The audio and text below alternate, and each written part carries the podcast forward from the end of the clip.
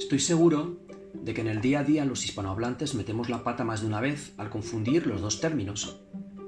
Recordamos que apertura se relaciona con inicio, con comienzo, con inauguración. La apertura de los Juegos Olímpicos, apertura del nuevo ciclo escolar. Y abertura con zanja, hendidura, raja, algo que se abre. Puede ser algo anómalo, una senda, una vía de escape. Hay una abertura en mitad de la calle, en la pared. Apareció una abertura.